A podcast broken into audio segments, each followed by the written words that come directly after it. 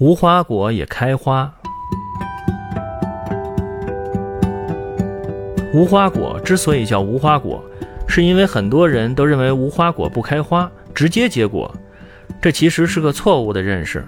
无花果呢，也是先开花再结果的，只不过无花果开的花比较特殊，因为它的花托长得比较特别，是个朝上包起呈灯泡形的囊，花轴呢也被包在囊中央，雌花和雄花也被包裹在里面，而且这个囊不是透明的，所以我们从外面看的时候根本看不到花瓣，就误以为无花果不开花。